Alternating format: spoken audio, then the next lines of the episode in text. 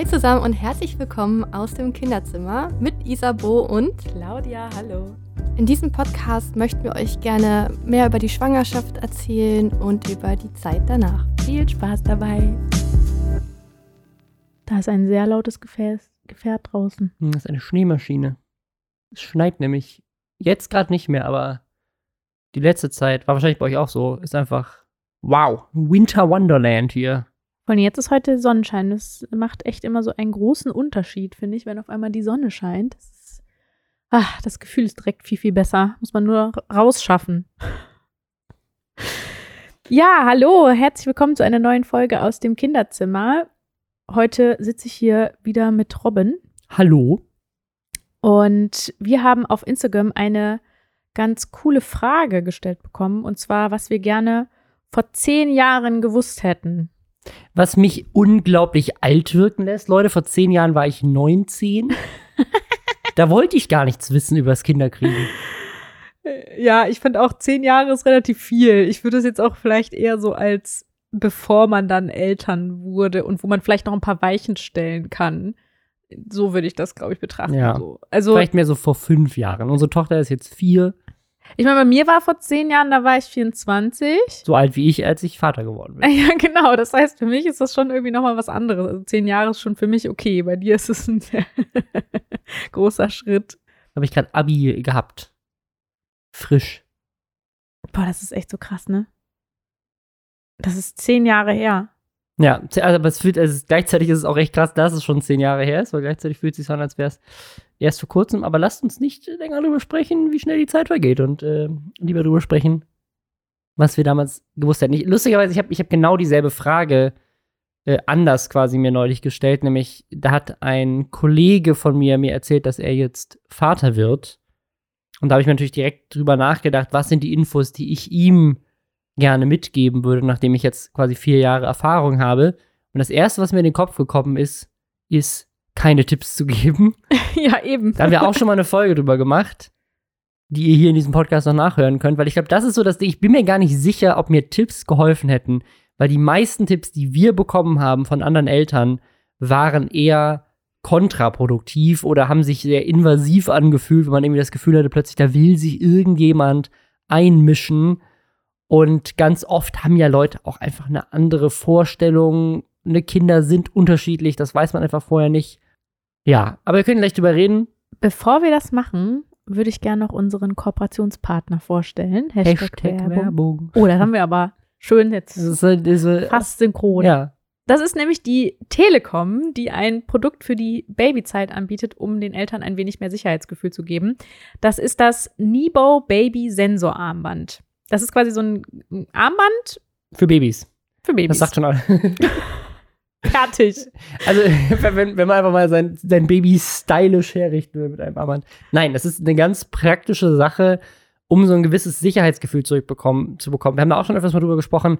Ich war ein sehr, sehr unsicherer Vater und das bin ich ehrlich gesagt heute noch. Ich habe nach, also wenn Emily bei uns im Bett schläft oder auch wenn sie in ihrem Zimmer schläft, immer mal wieder nachts so den Moment, dass ich mal kurz hingucke, atmet sie noch. Echt? Machst du das immer ja, noch? aber weil sich das bei mir mit dem Baby so eingeprägt hat, weil ich so ganz viele Horrorstories gehört habe von, von wegen äh, Babys äh, hören plötzlich auf zu atmen zwischendurch. So, was glaube ich, also ich möchte jetzt nicht sagen, dass das nicht vorkommt, aber ich glaube, es, mir wurde auf jeden Fall mehr Angst davor gemacht, als es real ist. Aber ich glaube, mir hat es einfach sehr viel Sicherheit ge gegeben, die ganze Zeit zu wissen, da passiert nichts. Und das ist äh, quasi der Sinn von diesem Armband, so ein bisschen Sicherheit. Es ersetzt natürlich nicht die Aufsichtspflicht, die man als Eltern hat, aber es gibt zumindest beim Schlaf des Babys so ein bisschen die Sicherheit, dass da gerade alles okay ist. Das Baby ist nicht zu kalt, ist nicht zu warm, es atmet. Das sind so Dinge, die wichtig sind, dass sie korrekt sind.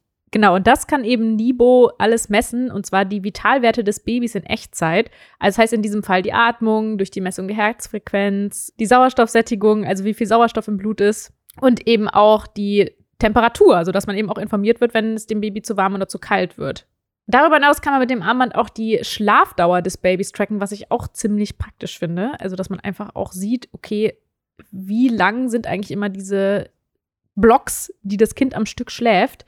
Finde ich total spannend. Habe ich eine Zeit lang auch selber so getrackt. Das heißt, wird einem so abgenommen. Weil man sonst manchmal das Gefühl hat, man wird verrückt. Man bringt so Man Kontrolle bildet sich das ein. Ja. Ich habe doch heute Nacht geschlafen. Nee, stimmt gar nicht, habe ich gar nicht. Naja, ist aber auch ganz gut, um so ein bisschen ein Gefühl dafür zu bekommen, ist das wirklich jetzt schon problematisch, wird das Kind wirklich auffällig häufig wach nachts, dann kann man da vielleicht mal gucken, okay, vielleicht sollte ich mal da eine Expertin irgendwie fragen, okay, was kann man da irgendwie machen. Ähm, aber ja, in erster Linie ist es einfach auch so spannend, das einfach mal zu sehen. Und diese App benachrichtigt dann eben auch bei Unregelmäßigkeiten und zeigt eben auch an, wenn das Baby wach ist. Was auch wichtig ist, worüber sich vielleicht äh, Eltern, gerade Eltern von jetzt kleinen Babys, Sorgen machen, es ist frei von dem Kunststoffweichmacher Bisphenol A, der ist da nicht drin, es ist trotzdem atmungsaktiv und wasserdicht und es nutzt Bluetooth Low Energy. Das heißt, es hat 56 mal weniger elektromagnetische Strahlung als jetzt das durchschnittliche Mobiltelefon. Also auch dahingehend ist es sicher.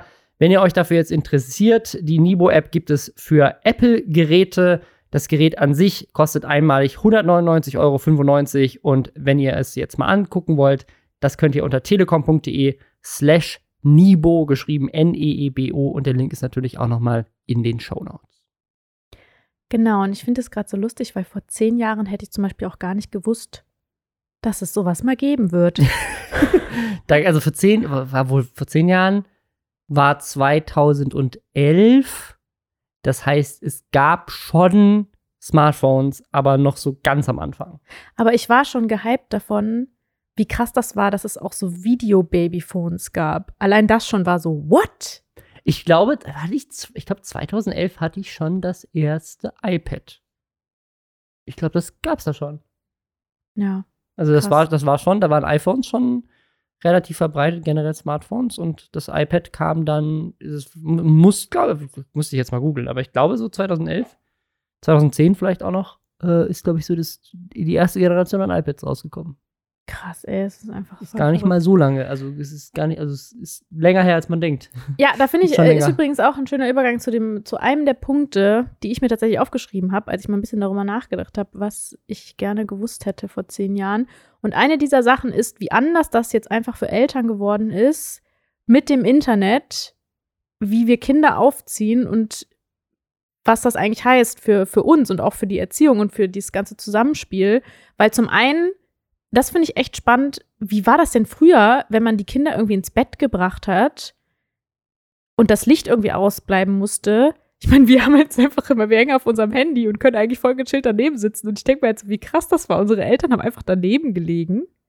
Konnten nichts machen. Kon aber auch keine, gar keine Bluetooth-Kopfhörer oder sowas. so, das finde ich schon so krass. Hast du noch den Schallplattenspieler nebens Bett gezerrt und dann deine analogen Kopfhörer mit dem 3,5 Millimeter Klinkekabel reingestöpselt? Das finde ich so, das finde ich so krass. Das wollte ich unbedingt mal meine Mutter fragen. Und ich kann da auch ein bisschen verstehen, dass man dann noch schneller das Bedürfnis danach hatte, zu sagen, die Kinder sollen bitte alleine einschlafen. Also ich, das ist nämlich genau das Ding. Ich glaube, meine Eltern haben sich nicht daneben gelegt. Nee. Ich glaube, die haben gesagt, schlaf jetzt ein Kind, Tür zugemacht. aber ich kann es irgendwie nachvollziehen, weil sonst hat man ja wirklich gar keine Zeit mehr, wo man irgendwie mal so ein bisschen, ja, entspannt irgendwas anderes machen kann. Also dann hockst du wirklich daneben. Und das, finde ich, hat es vielleicht dadurch auch einfach, ist es natürlich leichter geworden, auch in dem Moment dann für das Kind irgendwie da zu sein. Und dass man da jetzt nicht so schnell irgendwie sagt, ach komm, ich gehe jetzt hier schon raus, weil sonst muss ich hier die ganze Zeit rumliegen. Oder es haben manche Eltern tatsächlich da rumgelegen, das kann ja sein. Aber was ich viel wichtiger finde, ist eigentlich dieses, wie leicht man an Informationen kommt und wie leicht man irgendwelche Sachen googeln kann. Und ich muss sagen, es hat mich am Anfang so krass verrückt gemacht, weil man sucht irgendwie nach Kontrolle, indem man eben nach Informationen sammelt. Das ist zumindest meine Herangehensweise, mit Überforderung umzugehen. Und ich habe so viel gegoogelt und so viel nachgeschlagen und so viel gelesen. Und das Ding ist, je mehr du aber dir anliest sozusagen und je mehr du weißt, desto verrückter wirst du auch, weil manchmal ist es auch so naiv, das klingt ganz gut, bestimmte Dinge nicht gelesen zu haben oder nicht zu wissen, weil du dann ein bisschen sorgenfreier und lockerer und auch intuitiver mit deinem Kind umgehen kannst. Soll jetzt nicht heißen, dass ich es nicht gut finde, dass es bestimmte Informationen gibt, die ja super wichtig sind.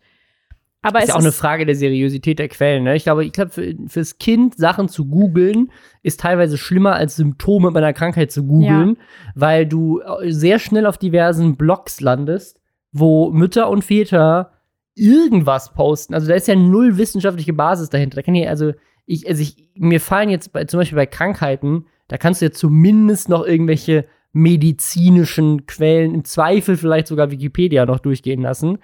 Aber bei Kindererziehung bist du halt ganz schnell auf irgendwelchen Frage, Foren. Fra Foren, Plattformen, Blogs, irgendwelchen Gute Frage. gutefrage.net, genau, wo Leute halt einfach irgendwas posten können und das ist halt, da, da hat ne, im Zweifel irgendjemand vor drei Jahren irgendwas geschrieben ohne Fakten und dann ist es, Ja. haben es aber halt Leute danach nochmal kommentiert und dann ist es ganz oben gelandet und plötzlich denkst du, ah, das stimmt alles. Ja, genau. Also das auch zu, also deswegen vor zehn Jahren äh, wäre vielleicht gut gewesen, oder bevor man Eltern wird, so gewisse Art von Medienkompetenz oder sich nochmal anzueignen oder nochmal Dinge zu reflektieren. Also es ist vor allem auch so, dass dass ja in dem Moment auch man denkt, dass es einem irgendwie hilft, dass man denkt, hey, ich ist mir jetzt egal, ob das eine Meinung ist, aber vielleicht gibt mir das ein Gefühl. Ne? Also es kann ja auch manchmal sein, dass du einfach merkst, ah, da gehe ich nicht mit. Ne? Also ich lese das, aber es bleibt dann doch irgendwie hängen. Also du denkst immer, ich lese das und dann gucke ich mal, aber es bleibt hängen und du hast einfach auch diese Widersprüchlichkeiten im Kopf. Also weil natürlich die eine Seite sagt das, die andere Seite sagt das. Und da hast du irgendwelche Konflikte in deinem Kopf, die müssen eigentlich gar nicht sein, statt irgendwie einfach zu sagen so, hey, ich glaube, in dem Fall würde ich jetzt einfach mal darauf vertrauen, dass das so passt. Oder sonst zu überlegen, gut, wenn ich wirklich das hinterfrage, dann nach einer Expertin zu fragen oder ein, vernünftigen, vernünftiges Erziehungsbuch oder irgendwas zur Entwicklungspsychologie lesen und da noch mal zu gucken, okay, wie ist denn da jetzt eigentlich der Stand?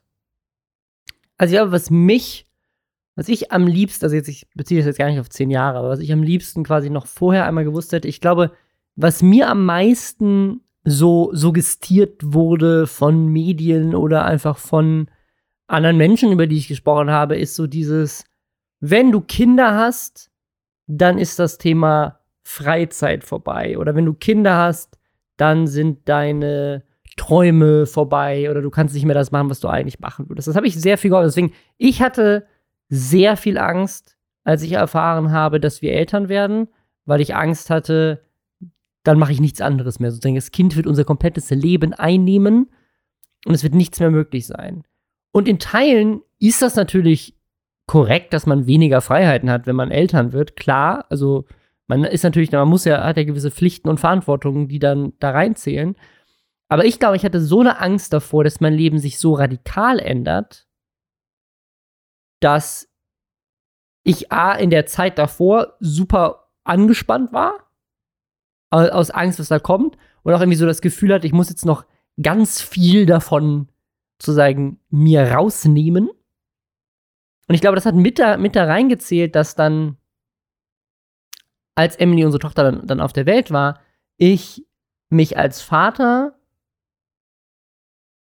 mehr rausgezogen habe aus der Verantwortung, als ich es eigentlich gerne gemacht hätte. Und dass es, glaube ich, auch wichtig gewesen wäre für dich, ist, dass ich dieses Gefühl hatte, zu sagen, ich muss mir jede Sekunde Freizeit auch irgendwie nehmen, weil das ist ja jetzt vorbei. Ich habe ja keine mehr. Also dieser Mythos, das ist vorbei, dazu gesorgt hat, dass ich gedacht habe, so, okay, ich muss jetzt jede Sekunde irgendwie genießen, die ich kann, weil das ist das Ende meines Lebens quasi jetzt gerade. aber, aber so, das war das Gefühl. Und das ist halt nicht so. Also du hast natürlich trotzdem, also gerade am Am Anfang, Anfang schon. äh, am Anfang, also am Anfang, es kommt halt auch extrem aufs Kind an. Ne? Also wir haben jetzt auch Freunde, die jetzt irgendwie ein neues Kind haben und das schläft dann einfach super viel. Mal sehen, wie lange noch. Trotzdem anstrengend, äh, weil man dann immer wieder stillen muss und so weiter für die, für die Mutter und so. Aber am Ende des Tages ist es trotzdem je nach Kind auch unterschiedlich, ob das jetzt am Anfang super nervig ist oder nicht. Aber ich finde jetzt auch über die vier Jahre, es hat halt Phasen, ne? Es gibt halt Phasen, da ist, da ist das Kind dann, also auch als, als Baby schon, super entspannt gewesen, hat einfach so ein bisschen vor sich hingekrabbelt und äh, Brei gefressen und das war okay. äh, und es, es gibt auch Phasen, wo jetzt Emily als, äh, als größeres Kleinkind einfach auch mal alleine spielt und Spaß daran hat und wo sie pünktlich ins Bett geht und dann kann man den ganzen Abend noch genießen. Ne? Es, gab, es gab mal eine Phasen, da ist sie halt um sechs ins Bett gegangen und um acht aufgewacht und hatte irgendwie gefühlt den ganzen Abend noch für sich. Und dann gab es aber auch mal Phasen, da ist sie dann erst um 10 ins Bett gegangen und man, das, man war dann um 10 so fertig, dass man auch selber um 10 dann ins Bett gegangen ist.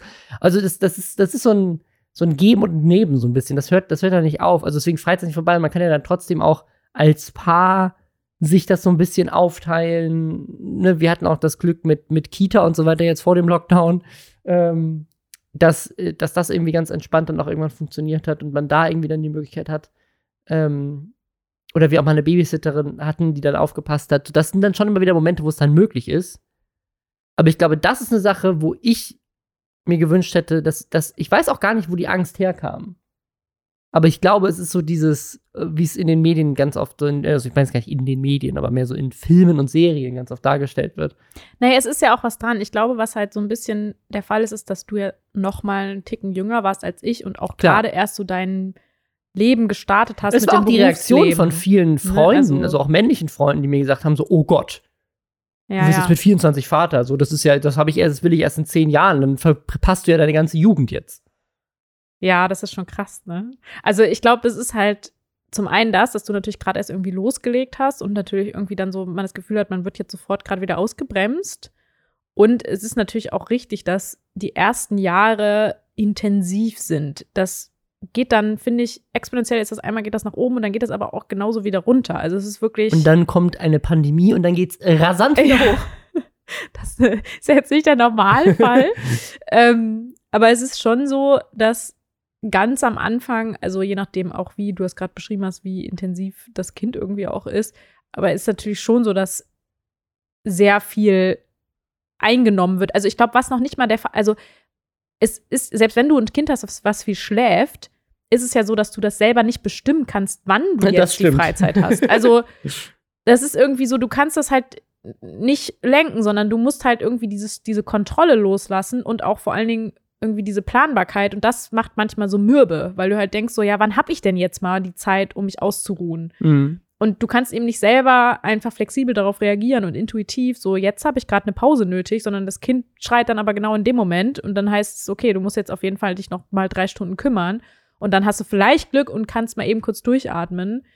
Aber das war eigentlich etwas, wo, wo ich auch sagen muss, das, das ist das, was sehr zermürbt und dass es natürlich viel mehr Sicherheit gibt, wenn, was du gerade meintest, dass man irgendwie äh, wirklich Zeiten plant, die ganz exakt so sind, okay, dann hast du jetzt das Kind und dann bist du dran. Das geht mit dem Stillen natürlich auch nur begrenzt am Anfang, aber irgendwann geht das natürlich besser. Gerade wenn das Kind abgestillt ist, ist es sowieso total easy. Da kannst du einfach sagen, okay, jetzt bist du dran. So, fertig. Und ich glaube, was, das ist auch übrigens ein Punkt, den ich mir aufgeschrieben habe zum Thema, was ich dann gerne vorher gewusst hätte, ist, es ist schon praktischer, wenn du dein familiäres und soziale, soziales Netzwerk, äh, also Leute, die halt schon, die du auch schon länger kennst und bei denen du auch weißt, denen würde ich auch mal mein Kind anvertrauen, Ja. dass die in der Nähe wohnen. Das lässt Also- sich halt manchmal nicht steuern, aber also wenn ich die Option hätte, das auszusuchen, würde ich auch auf jeden Fall sagen, also es gibt nichts über unterstützende Großeltern nebenan. Das hatte ich zum Beispiel als Kind. Meine Großeltern haben einfach zwei Straßen weiter gelebt. Äh, meine andere Großmutter im, Nach im Nachbarhaus quasi. Also wir waren, meine Eltern hatten das krasseste Support-System, was du dir vorstellen kannst. Ja. Und das, glaube ich, ist schon äh, super, wenn du das hast. Wenn das nicht möglich ist, einfach viel aktiver nach Unterstützung suchen und auch Hilfe, nach Hilfe erbitten und anfragen und dann wirklich über den eigenen Schatten springen. So, das, das zu lernen, zu sagen, okay, ich, äh, früh zu merken, okay, jetzt glaube ich, komme ich langsam an meine Grenzen. So, hm, vielleicht haben wir doch im Umfeld jemand. Und sei es nur, dass die mal ein Mittagessen kochen oder so. Oder ein Abendessen vorbeibringen. Weil wenn du das dann auch noch alles unter einen Hut kriegen musst, dann bist du einfach dankbar für auch so Alltagsdinge, die einem irgendwie so abgenommen werden. Ja, und ich glaube, also Kommunikation wäre auch eine Sache, die ich äh, mir gewünscht hätte. Ich meine, wir waren ja als, als Paar noch sehr wenig, also wir waren quasi genau ein Jahr zusammen, als Emily geboren wurde.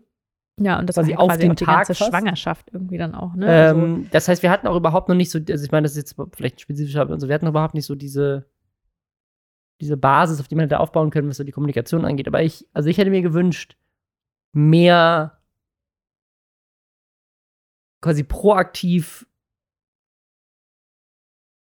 dir unter die Arme zu greifen. Weißt du, was ich meine? Also auch mehr, auch mehr dich zu fragen, wie es dir damit geht. Ich glaube, für mich war es sehr selbstverständlich so, du bist jetzt in Elternzeit, also muss ich ja die ganze, muss ich ja arbeiten, weil irgendwo muss das Geld hierher kommen, so, und machen wir das so. Ich meine, du hast ja trotzdem, du kriegst ja trotzdem Elterngeld, so, es war irgendwie, aber es war so Ja. eine sehr äh, klassische, sehr kla also sehr 1920er, 20er ja.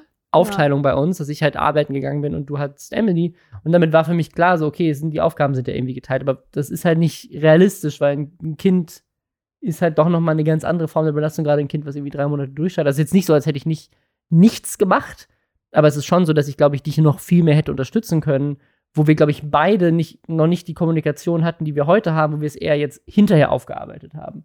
Ich hätte es lieber im Moment aufgearbeitet und uns, glaube ich, Genau, sehr viel hat, Stress also jetzt geht es ja auch darum, was man hätte wissen wollen. Genau, Ne? Also und wir wussten es nicht und das ist- halt einfach so passiert, ist schon alles okay. Ja.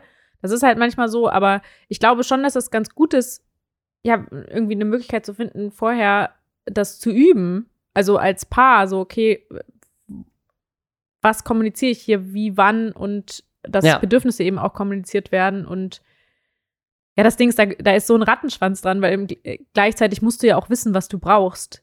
Weil ich hatte das ja, es war ja auch ein innerer Kampf, den ich da hatte, weil ich immer dachte, ich ja selber dachte in diesem Muttermythos-Ding, dass ich irgendwie eine schlechte Mutter bin, wenn ich jetzt irgendwie äh, die ganze Zeit sage, das ist mir zu viel. Also, das Mhm. muss man doch leisten können. Das wird ja wohl, also weil ich natürlich auch noch das im Kopf hatte, so, okay, äh, du hast ja jetzt den ganzen Tag gearbeitet, warum musst du jetzt das Kind nehmen? Aber es ist halt so, keine Ahnung, es ist natürlich totaler Quatsch, aber das, das ist, steckt halt irgendwie so fest in einem drin, dass hoffentlich jetzt in den Generationen, die jetzt kommen, gar nicht mehr so stark verankert ist, weil das jetzt ja gerade alles so viel aufgearbeitet wird.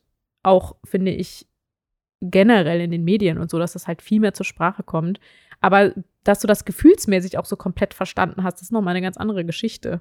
Da rutscht man irgendwie echt rein. Und ich glaube, deswegen wäre auch sowas, was ich vor zehn Jahren gerne gewusst hätte, sich darüber klar zu machen, also wirklich wie so eine Art Plan oder auch irgendwie so, okay, was sind denn Dinge, die wir aufteilen können? Wie, was ist denn, wenn was anstrengender wird als gedacht? Wie gehen wir damit um?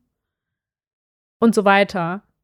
Also ich glaube, für mich war auch gar nicht klar, wie anstrengend das ist, ein Baby zu haben, was vor allen Dingen auch sehr viel schreit, weil es einfach emotional total zermürbend ist, weil natürlich ein Geschrei von einem Kind sowohl einfach von der Lautstärke her anstrengend ist. Ich bin auch generell ein Mensch, der äh, sehr empfindlich ist, was Geräusche angeht. Aber nicht nur das, sondern auch emotional, weil du ja immer denkst, ja, was ist denn los? Also, du willst ja helfen, aber du kannst nicht und das fühlt sich so ohnmächtig an. Und das macht so einen Stress. Also, du hast ja permanent, das ja auch absichtlich so, soll, soll ja auch Stress äh, auslösen in, in den Eltern, damit die ja auch was machen. Macht ja auch irgendwie einen Sinn. Aber wenn du natürlich die ganze Zeit äh, Stresshormone wie eine Irre den ganzen Tag über ausschüttest, dann bist du einfach platt. Ist ja logisch. Und das hast du ja hoffentlich auf der Arbeit nicht den ganzen Tag, dass du halt die ganze Zeit, es sei denn, du hast wirklich einen richtig kranken Job, aber dass du halt die ganze Zeit irgendwie Stresshormone auf der Arbeit irgendwie ausschüttest und dann kommst du nach Hause und das natürlich dann, dann ist natürlich doppelt krasse Belastung nochmal, ne? Aber ich weiß nicht, wie ist das denn mit Leuten, die wirklich so im, als Notärzte oder sowas arbeiten und dann noch Kinder kriegen? Da denke ich mir auch, das ist auch echt krass. Also da brauchst du ja auch wirklich Support. Mhm. Ja, ich glaube, also ich glaube genau das, was du gemeint hast. Ich glaube, das, das, was uns am meisten geholfen hätte, abseits von vielleicht Kommunikation, ist dieses Support-System in irgendeiner Form nicht zu unterschätzen. Also wir haben uns das so ein bisschen selber über die Zeit jetzt hier auch aufgebaut, mit den Nachbarn und mit Freunden hier, aber wir sind ja, also du bist ja komplett neu eigentlich nach Berlin. Ja, du kommst ja nicht hier hin und sagst halt so zu irgendjemanden, den du irgendwie zwei Monate kennst. Genau, gib mir mal, hier ist dein Kind. ja, genau. Also Ähm, das ist ja auf vielen Ebenen machst du es nicht. Also du machst es erstens nicht, weil du wirklich dieser Person nicht so besonders traust, weil du sie halt nicht kennst. Und andersrum findest du es auch ganz schön dreist, weil du denkst, Ja, ja, ja. ich kann dir leider keine Gegenleistung dafür gerade geben. ja. Also Und das, ich glaube, das, das ist so das Ding. Und ich, also ich glaube, wenn ich es mir sagen, also ich bin sehr froh, wie es passiert, aber ich glaube, wenn es mir hätte aussuchen können, hätte ich geguckt, dass wir, oder dass ich zumindest, ich, ich hätte, das war ja auch so mein, mein Lebensplan eigentlich, an einem Zeitpunkt ein Kind bekommen, wo sowohl unsere Beziehung als auch meine Karriere zum Beispiel gefestigter ist. Weil sozusagen, ich, ich ja, das ist ja auch noch eine zusätzliche wir, wir, haben- wir haben uns halt in echt, wir haben uns halt in echt vielen Punkten im Aufbau gefunden. Ne? Ja. Also der Aufbau unserer Beziehung war quasi ganz frisch. Äh, Aufbau von dir in der Stadt Berlin als sozusagen Aufenthaltsort war komplett frisch. Aufenthalt, äh, mein, mein ganze berufliche Karriere und deine ja dann auch, äh, weil wir dann zusammen Unternehmen gegründet haben, war komplett am Anfang nochmal. Also ich hatte eher kurz davor erst, also du warst ja sogar noch, wir waren da noch nicht mal ein Jahr zusammen, du warst noch dabei, als ich meine Bachelor-Urkunde abgeholt habe. Also ich hatte quasi gerade fertig studiert. Ähm, und dann haben wir ein Kind bekommen. Also sagen, ich, ich, es war alles noch komplett am Anfang und dann ist das Kind quasi noch ein weiterer Anfang dazu gewesen. Hat auch seine Vorteile, weil man irgendwie alles sozusagen, es hat, es hat sich Reset. alles, alles war auf Reset, alles hat sich sozusagen in diese Strukturen auch reingebildet quasi. Wir konnten, wir konnten, wir waren sehr flexibel dadurch, was ja auch Ja, irgendwie was Freiheiten gibt Positives es ist. mehr, aber du hast halt kein Fundament. Genau, das Fundament war nicht da. Ich, ich glaube, ich hätte mir, wenn ich es mir hätte aussuchen sollen, äh, können, mehr ein Fundament gewünscht. Aber das ist natürlich ein völlig, völlig utopisches Szenario, weil du weißt es ja vorher nicht. Also in unserem nee, das Fall. war ja jetzt ja auch nicht so geplant, ne? Also Genau. das sind halt solche Dinge, die passieren dann. Ich glaube, es ist eher, was hätten wir denn wirklich tatsächlich machen können? Also entweder hätten wir nicht nach Berlin ziehen dürfen, wäre eine Möglichkeit gewesen zu sagen, okay, aber dann wäre beruflich natürlich auch richtig kacke gewesen, weil dann wäre so, ja, okay, äh, dann wäre es noch mehr Anfang gewesen, weil dann hätten wir auch quasi die. ja, nicht Sendung, noch, die wir noch mehr in Beruf so. auf beruflich. Es wäre in Bezug auf Netzwerk und Support Ja. weniger krass Aber da, genau, aber dafür, wir hätten, wir hätten quasi einen Kompromiss machen müssen. Und das ist eine Frage, die ich jetzt heute hinterfragen würde, ob das nicht vielleicht sogar klüger gewesen wäre. Wir hätten halt quasi im, im, im beruflichen einen noch krasseren Neuanfang gehabt, aber dafür im privaten zumindest du, aber für dich war es wichtiger in dem Zeitpunkt, keinen so großen Umbruch gehabt. Also Genau, wir, hätten, wir ja. hätten im beruflichen, einen, also ich hätte im beruflichen einen großen Abstrich machen müssen, du hättest im privaten äh, sozusagen sehr viel mehr gewonnen. Und ich glaube, wir haben damals das Berufliche für wichtiger empfunden. Und ich würde jetzt im Nachhinein sagen, ich würde sagen, das Private ist bei einem Kleinkind wichtiger. Ja, vor allen Dingen, weil es ja im, in Zusammenhang steht. Ja, ja. Also, weil ich konnte ja gar nichts machen dadurch. Also nicht, nicht ansatzweise, weil ich ja komplett raus war. Also, ich glaube, es ist halt, ist, also ja, auch selbst beruflich war es ja hier auch für mich ein völliger Neuanfang. Natürlich war es leichter, dadurch, dass du wenigstens irgendwie dann Kontakte hattest. Aber in Düsseldorf hatte ich ja jetzt zum Beispiel auch schon mehr Kontakte und mehr Möglichkeiten als jetzt beispielsweise hier. Ja. Aber es sind ja solche Sachen, die weiß man halt vorher nicht. Ja, und also wir es haben halt einfach, also es ist ja auch, es kamen ja auch noch mehrere Sachen hinzu. Also ich fand auch Berlin schon immer spannend. Also es war jetzt auch gar nicht, als ob ich irgendwie Berlin Ja, und, generell und du auch hast deinen reizvoll Job fand. Ne? gekündigt und ich hatte zu dem Zeitpunkt einen festen Genau. Job. Der Job hat Ja. sich dann quasi Aber den habe ich ja eine bewusst Woche gekündigt. nachdem Emily ge- geboren wurde, hat Ja. der Job sich aufgelöst und dann haben wir eine Firma gegründet zusammen. Das wussten wir vorher nicht. Also eigentlich war ja der Plan, ich habe einen festen Job in Berlin, der noch Jahre geht. ja, ja. Und wir müssen gar nichts Neues aufbauen. Das hat sich ja, also, wir haben, ich habe ja damals eine, eine Fernsehsendung gehabt. Und die ist eine Woche nachdem Emily auf der Welt war, habe ich den Anruf bekommen, dass die abgesetzt Ja. wird. Das war ja, sagen, das wussten Kann wir ja vorher stimmt, nicht. wie krass, das habe ich auch Da muss man verdrängt gerade, weil das war ja erinnern. noch so ein Unsicherheitsfaktor, der dann dazu kam, der auch gar nicht so geplant war. Genau. Eigentlich war ja klar, okay, gerade wegen der Sendung macht es Sinn, dass du erstmal hier bleibst. Obwohl das auch solche Sachen sind, wo man dann im Nachhinein denkt, ja, vielleicht wäre es sogar einfacher gewesen, irgendwie mal am Anfang zu pendeln oder so. Oder keine ja, Ahnung. aber ich war was, schon ne? sehr involviert da auch noch. Ich habe ja die, die wirklich, also habe ja auch, wir haben ja eigentlich ein Meeting gehabt jede Woche, was einen Tag ging. Da haben wir Ja. zwei Drehtage gehabt. Also es wäre quasi, Ach stimmt, das waren zwei Drehtage. ja, ja, es wären zwei Drittel der Woche gewesen, quasi. Ja. Die, äh, drei, drei, drei Fünftel der Woche, die auf jeden Fall darauf investiert hätten werden müssen. Und das wäre, dann wärst du noch alle, also wärst du, glaube ich, trotz Support-System, wenn ich dann drei Tage die Woche nicht da gewesen wäre. Äh, Ja, aber ist der Unterschied so groß? Weil ich meine, du warst ja abends meistens auch erst da, wenn dann Emily sowieso Stimmt, schon. ja. ja das hätte man, Und ich habe Emily sowieso ja, mal ins Bett gebracht. Also ich weiß nicht, ob es so ein großer Unterschied gewesen wäre, ehrlich gesagt. Ja, vielleicht. Aber das weiß man ja alles vorher nicht.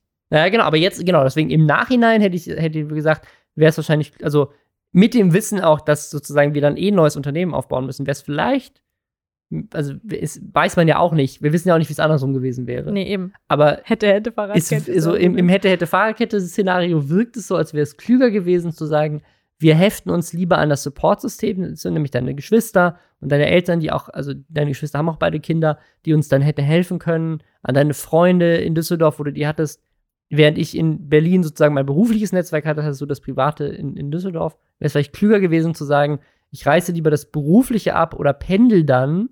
Dafür haben wir aber das Private. Aber das wirkte natürlich, ohne das Wissen zu haben, wie es wirklich ist, ein Kind zu haben, wirkte das wie eine dumme Entscheidung.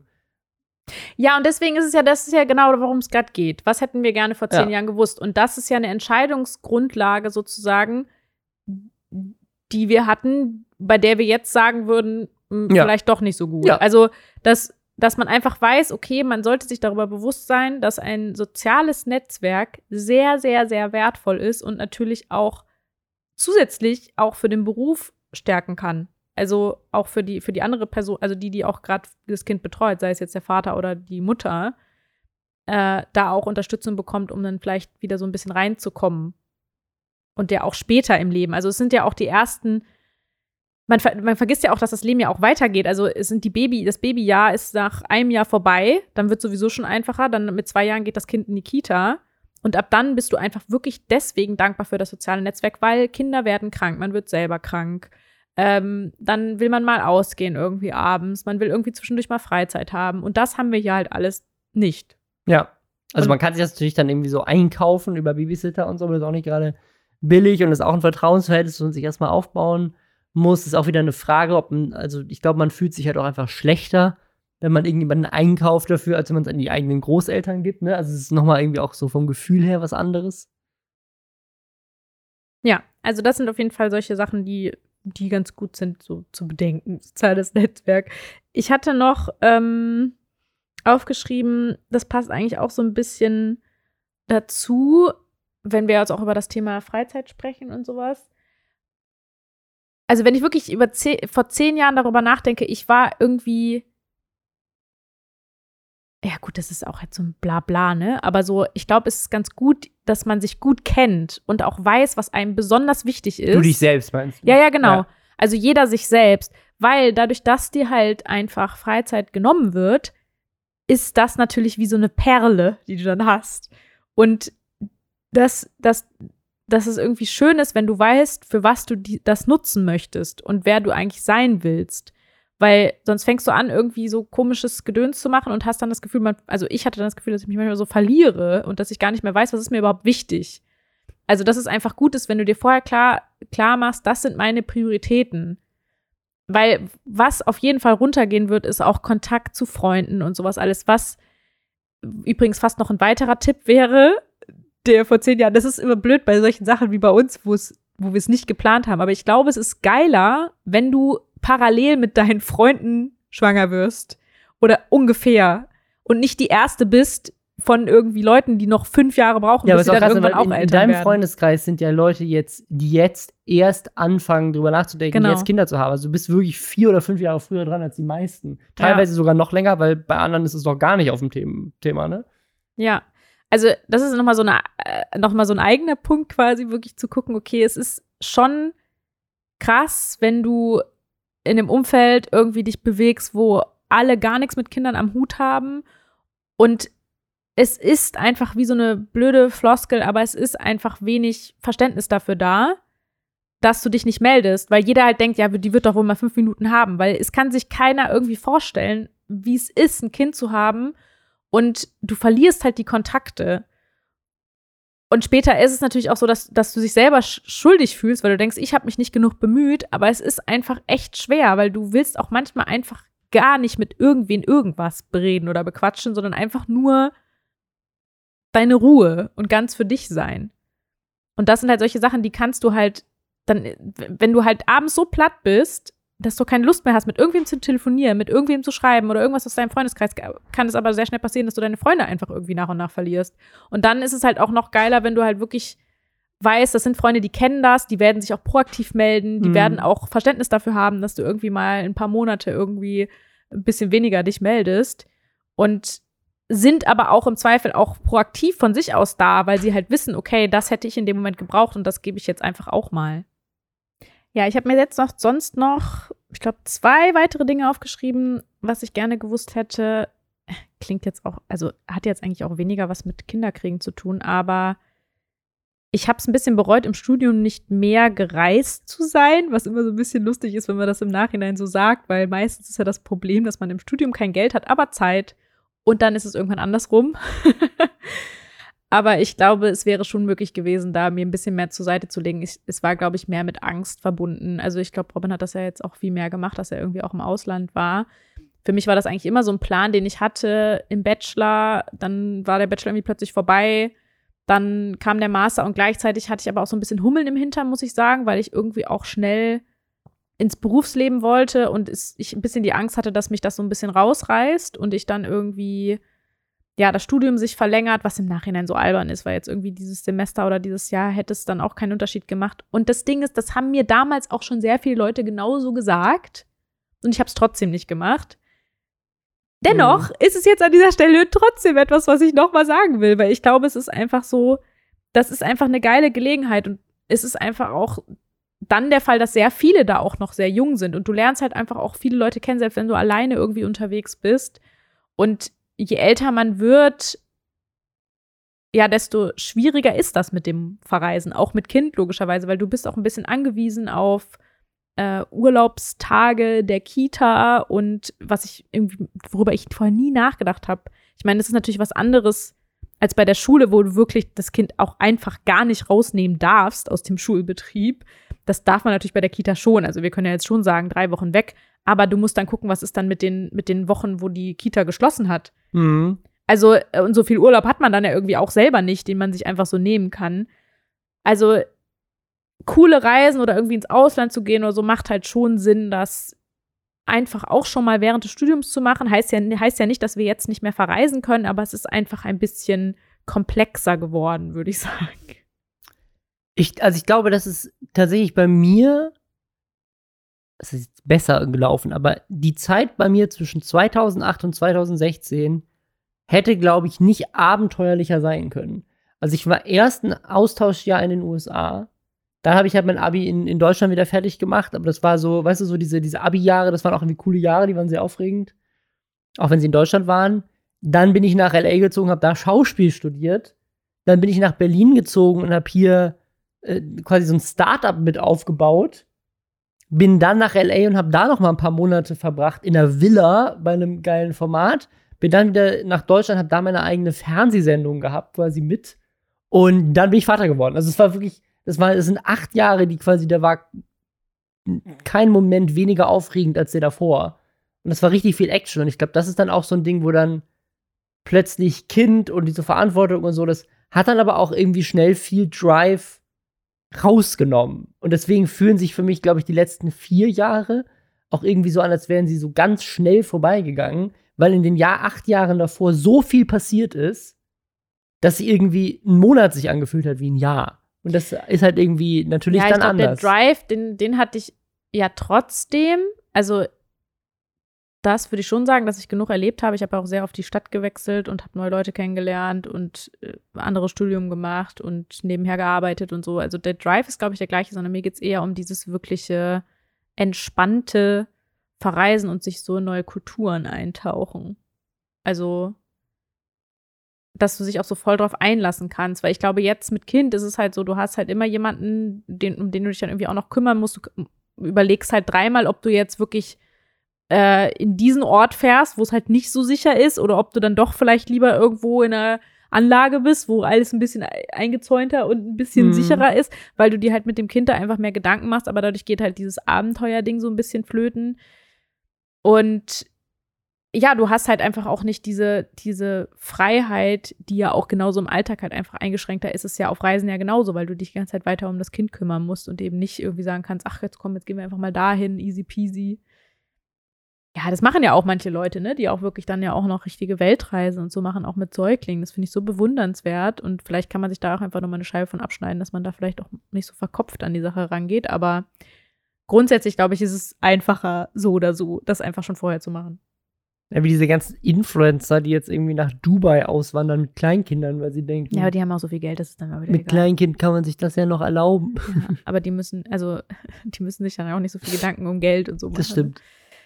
Ähm, ja, eine Sache habe ich mir noch aufgeschrieben. Ne, zwei. Einmal weniger Instagram zu benutzen.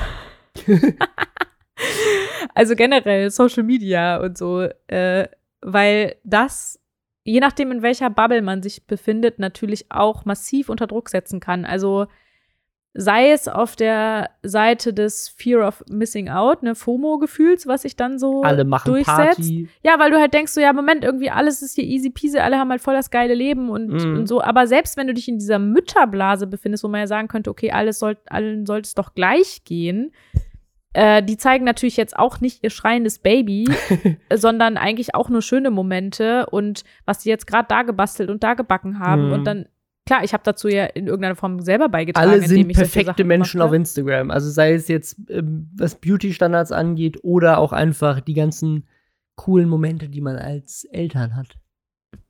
Ja, und das ist ja auch normal, es ist ja auch völlig selbstverständlich. Ich möchte auch nicht sagen, dass solche Leute das nicht posten sollten, weil ich habe das ja selber auch gemacht und ich würde das jetzt auch nicht als verwerflich. Es kann ja auch eine sagen, coole Inspiration ne? Ja. sein. Also in der, auf der einen Seite ja, aber gleichzeitig vielleicht ist dann der eine oder andere realistische Post zwischendrin auch mal ganz gut. Also was tatsächlich mir wirklich besser getan hat, und das würde ich schon sagen, sind so wirklich diese YouTube-Vlogs, weil da muss ich sagen, die sind einfach langweilig teilweise. Also da passiert in deren Leben nicht besonders viel. Und das ist aber dann realistisch. Also Und das ist aber ja realistisch und genau, und das ist irgendwie ein schöneres Gefühl, weil das ist Ja. ja auch, also selbst ja auch bei Isabo und so solche, solche Sachen, wo dann einfach der Alltag ist und trotzdem sind natürlich Sachen wie, dann putzt sie mal hier und da muss ich schon sagen, das war auch manchmal echt motivierend, weil ich halt dachte so, ach komm, jetzt mache ich das auch mal eben. Du hast Isabo So. ja auch kennengelernt, weil Ja. du quasi ihre Blogs ge ge geguckt hast. Ja, genau. Und das ist, glaube ich, also das war jetzt nicht so negativ. Also das war schon, ähm, da weiß ich jetzt natürlich nicht, wenn das jetzt irgendwie mehr wird und wenn man das Gefühl hat, jetzt schafft sie plötzlich doch so viel mehr als ich. Auch da sollte man dann vielleicht mal überlegen, so vielleicht äh,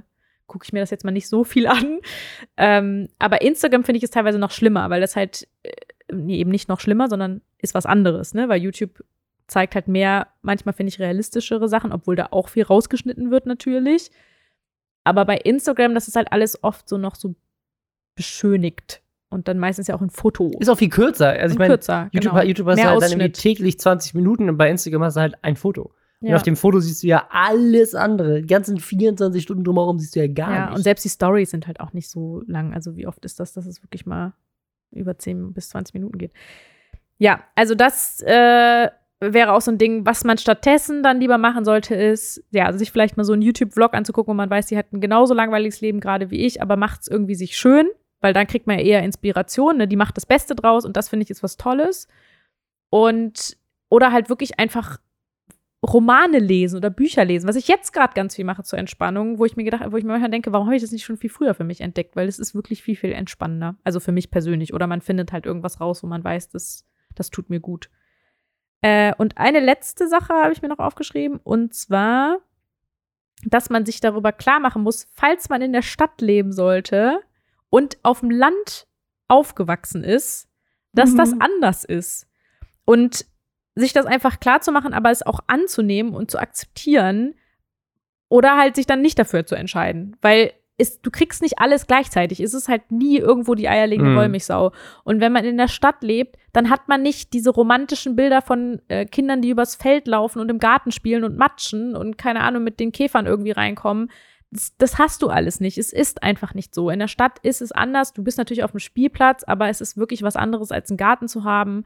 Und das sind natürlich schöne Sachen, das sollte man sich vorher auch klar machen. Ist das etwas, was ich so möchte? Was du natürlich auf dem Land nicht hast, ist halt hier einfach auch so ein immenses Angebot, was du halt draußen machen kannst. Du fühlst dich halt auch, du kannst auch rausgehen, hast die ganze Zeit das Gefühl, du bist unter Leuten, was auch schön sein kann, weil du im Trubel bist. Also es ist nicht so, dass du raus vor die Tür gehst mit deinem Baby und äh, es ist kein Mensch draußen und du schiebst irgendwie einsam den Kinderwagen irgendwie beim Bürgersteig, sondern hier bist du halt irgendwie draußen und du siehst, hey, hier tobt irgendwie das Leben. So, hier sind ganz viele andere Mamas, die schieben auch ihre Kinderwegen durch die Gegend und du kommst auch leicht in Kontakt, weil die Leute halt, ja, wenn du das dann auch nutzt, ne, also es kann ja auch, hat auch manchmal diesen anonymisierenden Charakter, aber in der Regel gibt es ja auch viele Angebote, die man wirklich nutzen kann. Also zu irgendwelchen Kursen zu gehen oder äh, über Facebook sich zu connecten oder einfach mal, ich habe tatsächlich wurde von einer Mama mal äh, auf dem Spielplatz echt angelabert und mit der habe ich heute noch Kontakt, was richtig cool ist. Und solche Sachen sind halt einfach natürlich in der Stadt irgendwie ganz toll und das Ding ist halt trotzdem dann einfach zu akzeptieren, so okay, das trotzdem ist eine Sache, die ich jetzt nicht haben kann. Mit dem ja. Landleben, Gefühl und auch die Ruhe und so, weil das war manchmal ein bisschen nervig, dass man sich halt dachte, so, boah, ey, ich kann, also Emily, war auch so geräuschempfindlich und einfach mal den Kinderwagen auch irgendwie so irgendwo stehen zu lassen und nicht irgendwie 50.000 Autos daran vorbeifahren sofort wieder wach wird oder irgendjemand rumgrölt, sondern einfach nur so Feld und lauer Wind. Das fällt weg. Hast du noch irgendwas, was du vor zehn Jahren gerne gewusst hättest? Nee. Ich glaube nicht. Also ich glaube, es ist, also ich, also ich glaube, es hätte nichts geändert. Also ich glaube, es ist wirklich mehr so diese Entscheidungen und die Kommunikation zwischen uns, die vielleicht, sagen, wo man sich halt vorstellen kann, das hätte vielleicht, wenn es anders gewesen wäre, wäre es entspannter gewesen oder so. Aber darüber hinaus, also ich bin ja auch froh, wie es passiert ist. Und ich glaube, wenn ich mehr Infos gehabt hätte, mir eher mehr Sorgen gemacht. Also, weißt du, wenn du mir jetzt jemand mit 19 gesagt hätte, übrigens mit 24 wirst du Vater, also so eine Hellseherin oder so, dann hätte ich, ähm, dann hätte ich wahrscheinlich noch mehr mir Panik geschoben, dass ich irgendwie was verpasse. Ja, das stimmt. Also am Ende ist es sowieso so, das ist ja immer so eine Sache, was hätte ich da gern gewusst. Manche Sachen kann man nicht wissen. Es ist dann auch wieder individuell bei jedem irgendwie unterschiedlich. Ich fand es jetzt interessant, darüber nachzudenken. Mhm. Aber ich finde auch dieses Thema bereuen auch echt schwierig, weil ich mir halt auch manchmal denke, okay, ja, wir wussten zu dem Zeitpunkt nicht. Wir haben das Es hat uns ja auch getan. hierhin gebracht, wo wir jetzt sind. Ja. Wir haben es am Ende noch korrigieren können bei manchen Dingen und da eher zu wissen, okay, das kann man ja auch machen. Also selbst das ist ja ein Wissen, was man vor zehn Jahren vielleicht gut gebraucht hätte, sozusagen. Ja, das wird sich auch, manche Dinge werden sich auch echt regeln. Und du wirst schon rausfinden, wenn es irgendwie kracht, dann wirst du einen Weg finden, um da rauszukommen. Ich bin gespannt, was ihr denkt. Schreibt das doch mal auf Instagram an aus, das, aus dem Kinderzimmer. Aus das Kinderzimmer. Aus das Kinderzimmer. Aus dem Kinderzimmer auf Instagram. Könnt ihr mir schreiben, was ihr äh, anders gemacht hättet oder gerne gewusst hättet.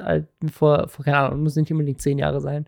Aber bevor ihr Kinder hattet, wenn ihr welche habt. Oder auch einfach in eurem Leben. genau. Okay, dann habt noch ein wunderschönes Wochenende und bis dann. Tschüss. Tschüss.